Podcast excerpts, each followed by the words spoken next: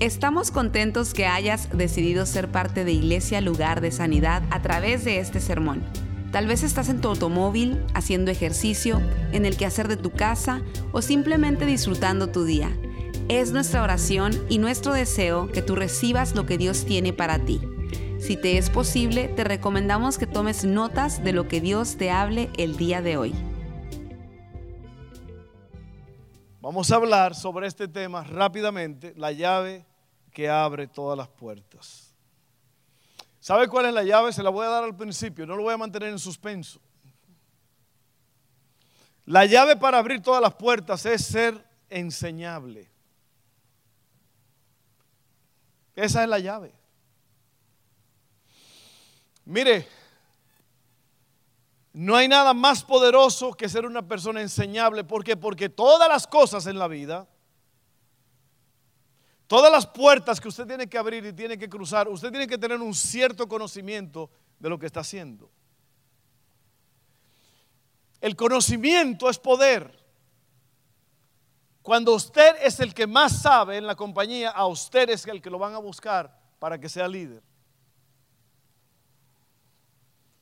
El conocimiento es poder. Y cuando una persona es enseñable, y enseñable no quiere decir que puede enseñar, enseñable quiere decir que está dispuesto a aprender. Amén. Lo que hace la diferencia entre las personas que triunfan y las que no triunfan es la disposición para aprender. O sea, si esas personas son o no enseñables. Hay personas que son educadas, creativas, trabajadoras y talentosas, pero si no son enseñables no van a llegar lejos. Se van a quedar estancadas. Si no somos enseñables nunca vamos a lograr los sueños que tenemos y no vamos a alcanzar el potencial máximo en nuestras vidas. Hay personas que tienen mucho potencial, pero si no son enseñables, de nada les sirve ese potencial. Yo quiero, yo quisiera con todo el corazón que usted me entienda lo que estoy hablando. Todos los días uno nunca puede dejar de aprender. Alguien dijo por ahí un refrán que dice que perro viejo no aprende trucos nuevos. Pero yo le digo una cosa, todos nosotros podemos aprender algo cada día. Según los cálculos, según los estudios, cada persona tiene la capacidad de aprender entre 500 a 700 dones, talentos y habilidades. Oiga bien. O sea que la capacidad que uno tiene es inmensa. Pero ¿qué pasa con nosotros? Nos quedamos estancados porque no somos enseñables. Hace poco yo iba en la carretera y yo siempre, yo, tengo tiempo diciéndole que allí, en ese tramo de la, de la Highland Road hasta unos cuantas millas, es a 60. Pero hay hermanos de la iglesia que yo lo veo, yo voy a 60 y ellos me pasan a 70 y hasta me dicen adiós. Y yo me quedo mirándolos. ¿Sabe qué? No son enseñables. No son enseñables porque lo dice el letrero allí. Y usted quiero, yo quiero que usted sepa que ya ha habido varios accidentes ahí en ese tramo porque la gente van volando. Cuando están entrando y saliendo camiones. Y, la razón por la cual dice 60 es para ayudarnos a nosotros a preservar la vida. Pero la gente pasa, lo que la persona está diciendo es, esas leyes no aplican a mi vida. Yo no soy enseñable. Y por eso después entonces la gente tiene consecuencias. Mire bien lo que dice el Salmo 139, 23 al 24. Tremendo, poderoso esto, el Salmo eh, escrito por David.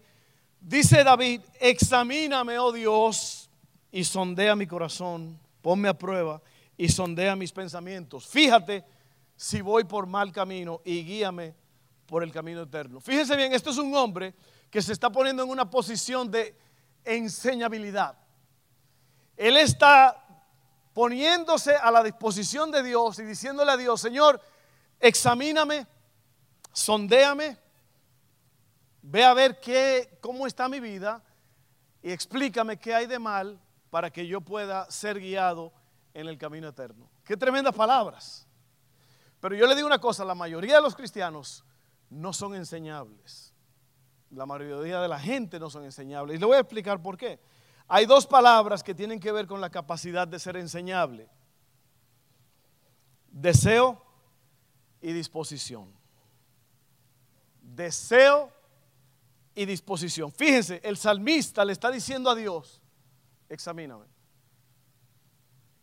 Ve a ver qué está pasando conmigo. Deseo y disposición. Sin deseo, la capacidad para aprender está congelada. Sin deseo, la capacidad para aprender está congelada.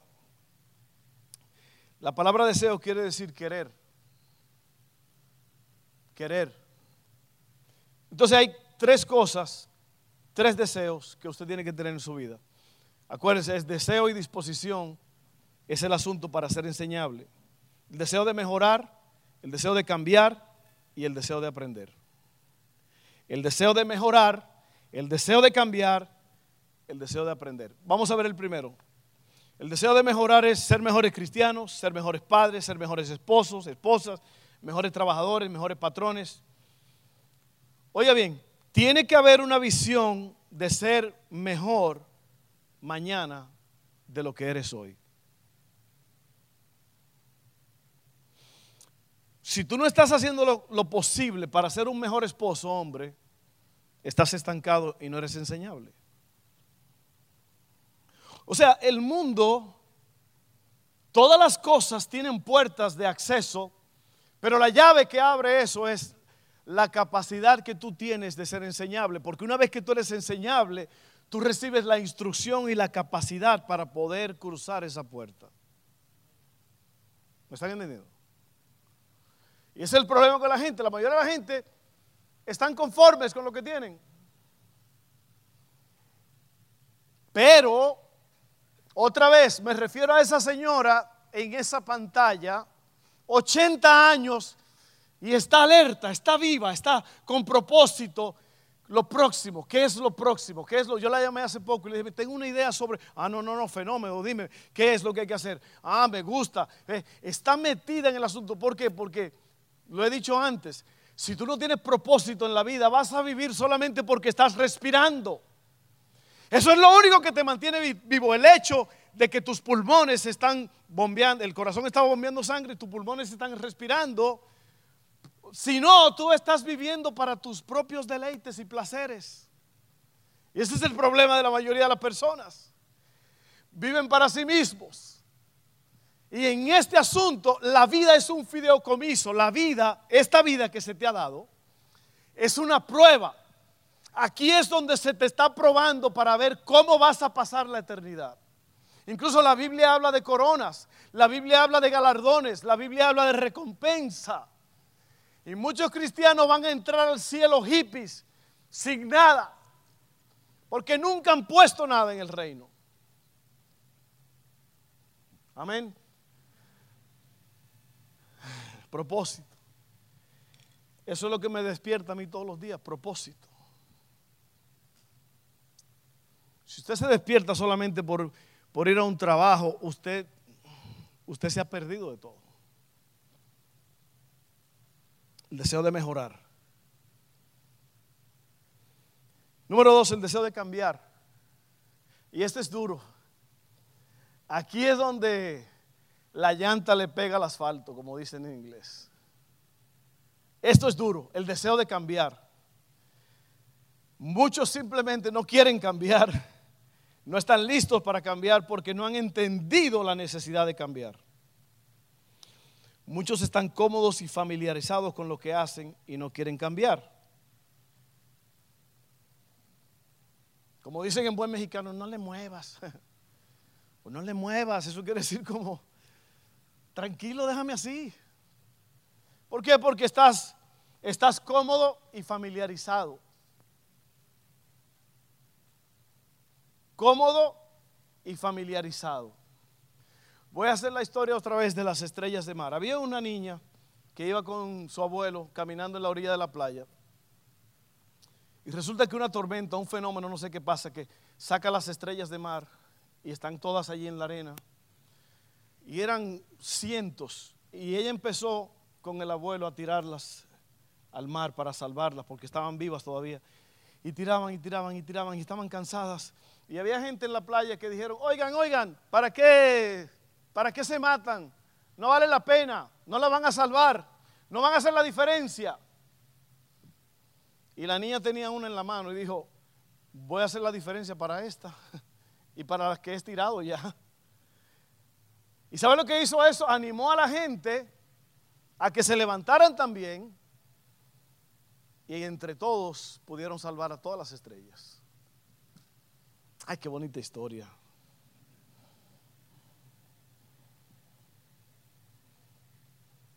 Porque es fácil nada más decir, ah, que se mueran las estrellas, hombre. Que se mueran, al cabo que, que es proceso de la vida.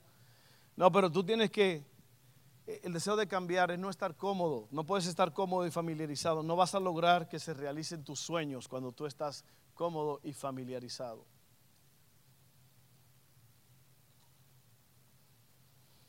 Luego el deseo de aprender número tres. Mientras más aprendes, más creces. Y aquí vamos a inyectar algo muy importante. Y yo sé que este mensaje no es para todos. Hay personas aquí ahora mismo, aquí en este lugar, que este mensaje le está entrando por un oído y le está saliendo por el otro. Es más, ustedes, hay, hay personas aquí que no están interesados en esto. ¿Por qué? Porque es un patrón de conducta, es una cultura que tú tienes en tu vida de que nunca vas a llegar a nada. Nunca vas a llenar, tiene dos, tres cositas que has logrado, pero no vas a causar un impacto, no vas a hacer nada en este mundo. ¿Por qué? Porque esa es la actitud de la mayoría de la gente y aún la mayoría de los cristianos. No le muevas, yo estoy bien así. Sin embargo, Dios nos ha llamado a hacer mucho más. Amén. Miren esto.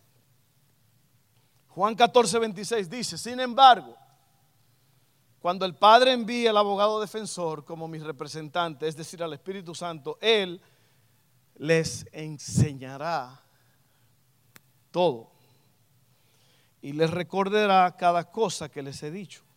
También en Juan 16, 13 al 15 dice, cuando venga el Espíritu de verdad, Él los guiará a toda la verdad. Él no hablará por su propia cuenta, sino que les dirá lo que ha oído y les contará lo que sucederá en el futuro.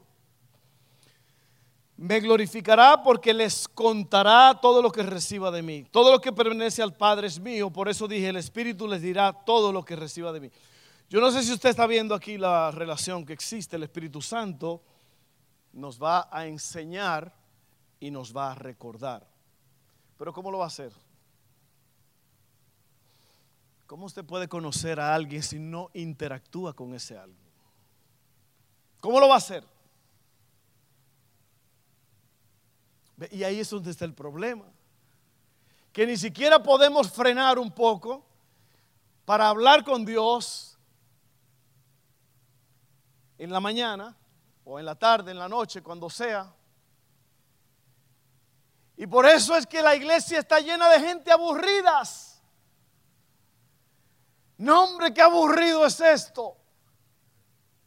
Ay, es lo mismo otra vez.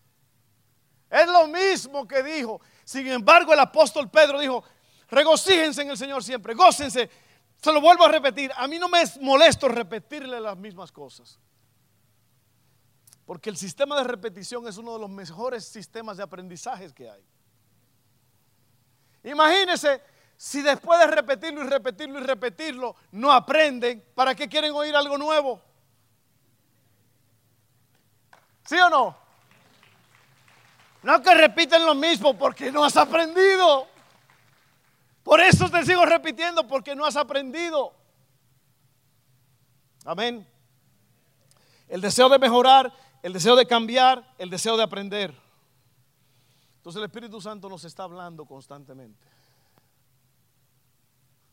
Nos habla y nos dice secretos, se lo digo, todo el tiempo me habla, todo el tiempo me levanta de madrugada me habla y me dice, a veces me levanto todo aturdido a escribir porque si no lo escribo se me olvida. en el carro, cuando estoy trabajando. ¿Por qué? Porque yo he decidido comenzar el día con Dios. Y yo digo que esa es la base del fundamento. Amén. Si usted no hace eso, ¿usted sabe por qué la vida espiritual es aburrida para la mayoría de la gente? Porque la mayoría de la gente no son hacedores de la palabra, son oidores, pero no hacedores. Si usted fuera hacedor de la palabra, usted no tendría tiempo para estar aburrido. Oye, lo se lo voy a decir otra vez. Si usted fuera un hacedor de la palabra, usted no tiene tiempo para estar aburrido. Aburrido quiere decir volverse burro. ¿Sí o no? O estoy aburrido, te volviste burro. Lo voy a repetir otra vez, hermano, porque yo quiero que usted me entienda. Mi, mi, deber como pastor, como líder, es decirte la verdad. La verdad duele, la verdad es incómoda, la verdad te habla y te hace retorcerte, pero es lo que Dios me ha dado, que diga la verdad. ¿Por qué? Porque un día la Biblia dice que se sometan a sus pastores, que obedezcan a sus pastores. ¿Por qué? Porque ellos les hablan como alguien que va a tener que dar cuentas a Dios por ustedes. Es tiempo de que usted se levante de la zona cómoda y que usted empiece a decirle, Señor, aquí estoy, ¿qué es lo que tú quieres que yo haga? Porque usted está cómodo y familiarizado. Y por eso no puede moverse para ningún lado. Estas mujeres que fueron a Santo Domingo con nosotros. Están así. ¿Cuándo es el próximo viaje? ¿A qué hora nos vamos? ¿Por qué? Porque vieron el poder que, del impacto que hace cuando uno se da por la humanidad. Y yo he estado, mire, desde que yo tenía 19 años, yo he estado en el campo misionero. Yo duré un mes en México, un mes entero recogiendo ejidos, ciudades, pueblitos. Un mes en Ecuador, en la capital, perdón, en, una ciudad muy importante que se llama Guayaquil, un mes entero. Yo he estado en tantos lugares y he visto la mano de Dios. Yo quiero que usted vea lo que está pasando en el Perú. Un millón de sillas de ruedas han dado esa gente. Un millón de sillas de ruedas. Un ingeniero diseñó esta silla de ruedas y han estado dando. Usted sabe la alegría que han traído. Esta gente ya son móviles ahora. De ser inmóviles ahora son móviles. Y todo fue porque un pastor vio, el pastor Robert creo que fue, vio la necesidad, vio, vio que había muchos problemas en las calles, muchas cosas, y la, la gente no podía moverse. Y crearon un sistema de silla de ruedas que está impactando no solamente el Perú, pero el resto del mundo. El deseo de mejorar, el deseo de cambiar, el deseo de aprender. Y luego está la disposición. Dos cosas que te dije, para poder enseñarle tiene que haber deseo y disposición.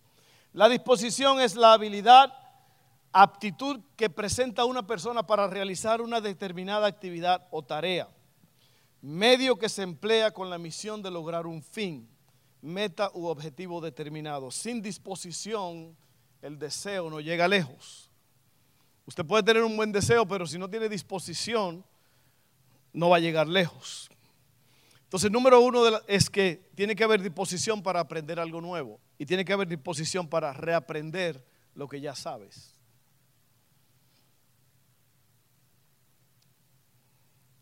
Usted sabía que a los doctores y a mucha gente los mandan de vuelta a estudiar ciertas cosas porque usted tiene que reaprender ciertas cosas. ¿No le ha pasado que usted sabía algo y se le olvidó? Menos montar bicicleta, creo que es lo único que no se olvida nunca. Yo creo que si uno tiene 100 años sin montar una bicicleta, uno se sube y de repente lo va a hacer. Pero no le ha pasado a usted que usted decía, yo sabía cómo era, cómo era que se hacía eso. Yo sabía hacer eso. Tú tienes que estar reaprendiendo. Mire, yo tengo 35 años o más haciendo muebles. Y en esa carrera de hacer muebles, de hacer mesas, de hacer camas, de hacer todo tipo de cosas, a veces yo estoy haciendo algo nuevo o algo que no había hecho hace años. Y yo me quedo así parado. ¿Cómo era que yo hacía las patas de esta mesa? ¿Cómo era que yo hacía esto? Y tengo que aprender. Entonces tiene que haber deseo, pero tiene que haber disposición. La disposición es que tienes que aprender algo nuevo, tienes que aprender algo nuevo y tienes que aprender o reaprender lo que ya sabes. Cuatro obstáculos que nos detienen de ser enseñables. Número uno, orgullo. Pechito afuera. Yo no necesito que me enseñen nada. Yo sé. ¿Usted ha visto esa gente que todo, yo sé? Yo sé. El orgullo es un pajarito muy dañino, porque el orgullo, te voy a regalar algo, está nuevo, o no me lo regale, yo no acepto nada viejo. No, pero está bien, está funcionando perfecto, no, no, no, yo lo quiero con la etiqueta. Orgullo. Usted sabe que hay personas que no se ponen un pantalón porque no tienen la marca o los zapatos. Es orgullo. Usted sabe que hay gente que son, vienen de comunidades muy pobres, pero son muy orgullosos. Porque para ser orgulloso no hay que ser rico ni pobre ni nada. Lo que hay que es tener un mal carácter, un carácter torcido y te hace orgulloso. El orgullo es no reconocer que tienen los pies en la tierra. Orgullo. Yo no necesito que me enseñen. ¿Para qué? Lo mismo. Temor, número dos. Muchas personas no son enseñables porque no quieren, porque hay cosas, oiga bien, hay cosas en la vida que usted la va a tener que hacer y la va a tener que hacer con miedo.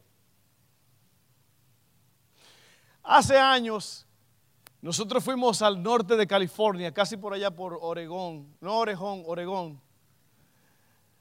Evan y yo, Evan tenía 13 años. Yo tenía como 32.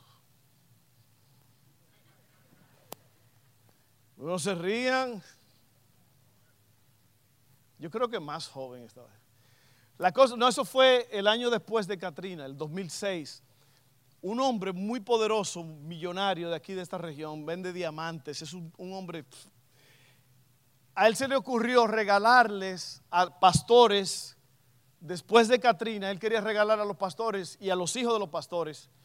Es un campamento muy especial donde la gente, los padres que han estado desconectados de los hijos, tienen un reencuentro. Perdón que las luces están malas, están funcionando a lo loco, solas ahora alguien tiene lentes de sol. Y fuimos para allá, un, lugar extraordinario. Yo allí conocí personas de negocio que si yo le dijera a usted, ah, caray, usted lo conoce el negocio. Ahí estaba el dueño de ese con el hijo, porque con todo el dinero y las empresas y todo se desconectan los padres con los hijos. Y ese campamento es para reconectar relaciones destruidas de padres con hijos, madres con hijas tremendo. Y, estaba lleno de paz. Nosotros no, Evan y yo estábamos allí porque nos dieron, nos regalaron el, el pasaje, la estadía. Y es un lugar extraordinario. Y una de las cosas que se hace allí era, había muchos servicios, había oración, había de todo, pero había mucha recreación también. Y yo recuerdo que una de las cosas de recreación que teníamos que hacer juntos, Evan y yo, era subir a un poste de 50 pies de alto y de este ancho, un poste. Usted cree que eso es fácil hasta que usted está allá arriba del poste. Porque cuando usted está arriba del poste, tiene que pararse allá 50 pies y luego tiene que saltar y agarrar un columpio que está allá en el aire. Claro, usted está amarrado. Está amarrado uno, un harness. Pero mi hijo Evan subió, tic, paró en el poste, brincó y